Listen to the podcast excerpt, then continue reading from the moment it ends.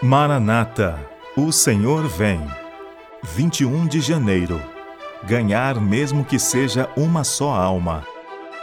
Qual dentre vós é o homem que, possuindo cem ovelhas e perdendo uma delas, não deixa no deserto as noventa e nove e vai em busca da que se perdeu até encontrá-la?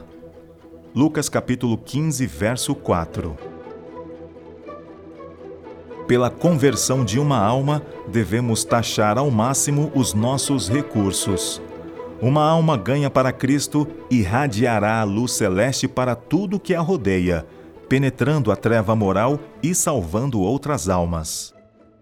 Se Cristo deixou as noventa e nove, a fim de buscar e salvar uma única ovelha perdida, seremos nós justificados caso façamos menos? Não é a negligência de trabalhar como ele trabalhou, de sacrificar-nos como ele se sacrificou, uma traição a sagrados legados, um insulto a Deus? Fazei soar um alarme pela extensão e largura da terra.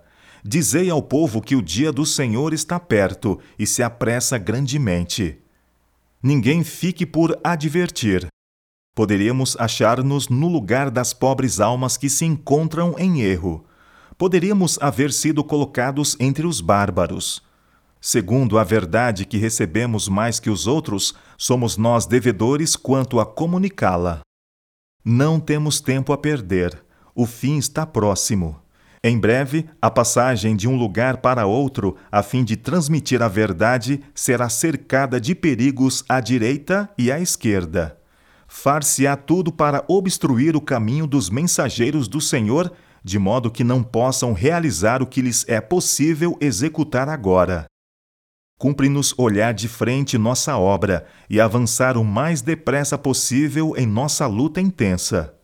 Segundo a luz que me foi dada por Deus, sei que as potências das trevas estão trabalhando com intensa energia que procede de baixo, e a passos furtivos vai Satanás avançando para se apoderar dos que agora se acham adormecidos, qual lobo que se apodera da presa. Temos agora advertências que nos é possível dar, uma obra que nos é concedida fazer. Em breve, porém, será mais difícil do que podemos imaginar. Ajude-nos, Deus, a conservar-nos na vereda da luz, trabalhar com os olhos fixos em Jesus, nosso líder, e paciente e perseverantemente avançar para a vitória. Em nossa vida aqui, posto que terrestre e restrita pelo pecado, a maior alegria e mais elevada educação se encontra no serviço em favor dos outros.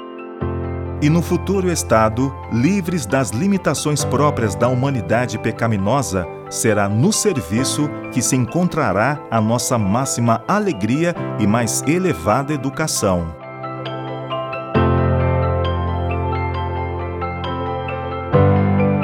Ellen G. White, Meditações Matinais, Maranata, O Senhor Vem, de 1977.